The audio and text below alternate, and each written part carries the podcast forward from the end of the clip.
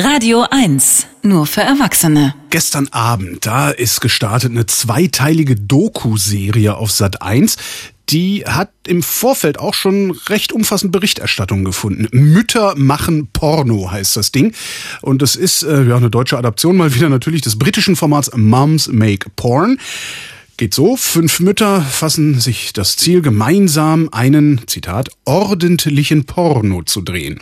Ihre Definition nach soll das ein Porno sein, den ihre jugendlichen Kinder schauen können, ohne eine völlig falsche und möglicherweise sogar beängstigende Vorstellung von Sexualität zu verinnerlichen.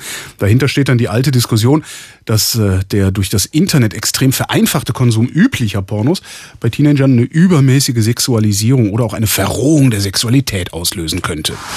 Wissen, Denken, Meinen. Der Kommentar auf Radio 1. Heute mit Jenny Zülker. Der Berliner Kulturjournalistin. Hallo Jenny. Hallo. So, du bist Medienkritikerin, Jugendschützerin. Ist das ein richtiger Ansatz, den Sat1 da mit der Produktion verfolgt? Also mal abgesehen davon, dass ich es natürlich spaßig finde, mir vorzustellen, wie viele Menschen einschalten, weil sie sich von Mütter machen Porno ein paar dufte Milf-Clips versprechen. Abgesehen davon finde ich prinzipiell das Reden über Sexualität oder das Thema Porno, das ja nun tatsächlich stark dem Netz zugeordnet wird, nicht nach klassischer Privatfernsehmanier als Pseudo-Doku-Format aufzuziehen und aus Recherchegründen einen Nackedei nach dem anderen zu zeigen. Das finde ich erstmal gut. Aber kurz zum Inhalt. Sat1 hat für diese Produktion fünf Frauen gefunden, die Pornografie und man hat ein bisschen auch das Gefühl, Sex gegenüber eher negativ eingestellt sind.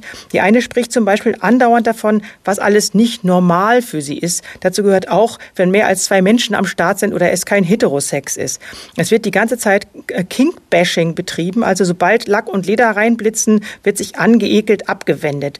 Eine fängt an zu heulen, weil sie eine Bondage-Szene zu sehen bekommt und einfach nicht glauben kann, dass jemand sowas freiwillig macht.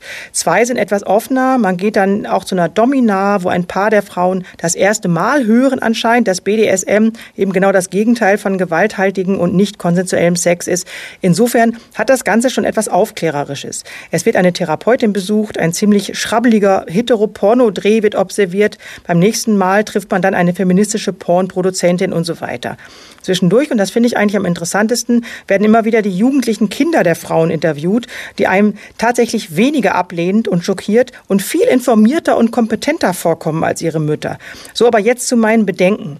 Wir wissen ja, trotz der vielen alarmistischen Unkenrufe und trotz der inzwischen längst fallen gelassenen Tradition der feministischen Pornokritik, längst aus empirischen Studien, dass Pornografie an sich und ich spreche von legalem Porn, also konsensuelle Produktionen zwischen erwachsenen Menschen. Den ganzen üblen Rest verabscheue ich genauso wie die fünf Mütter.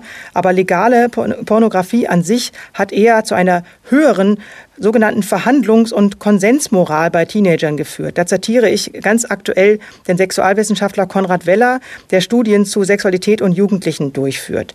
Die Backfische handeln heute viel gleichberechtigter aus, was sie wollen, und zwar Jungen und Mädchen.